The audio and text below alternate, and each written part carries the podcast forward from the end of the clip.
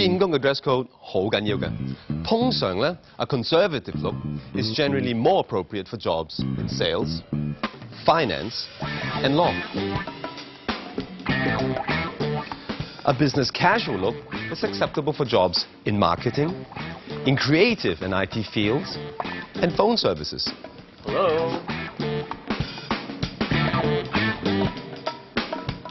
A trend-conscious look is permissible in certain fashion-conscious industries, like advertising and entertainment.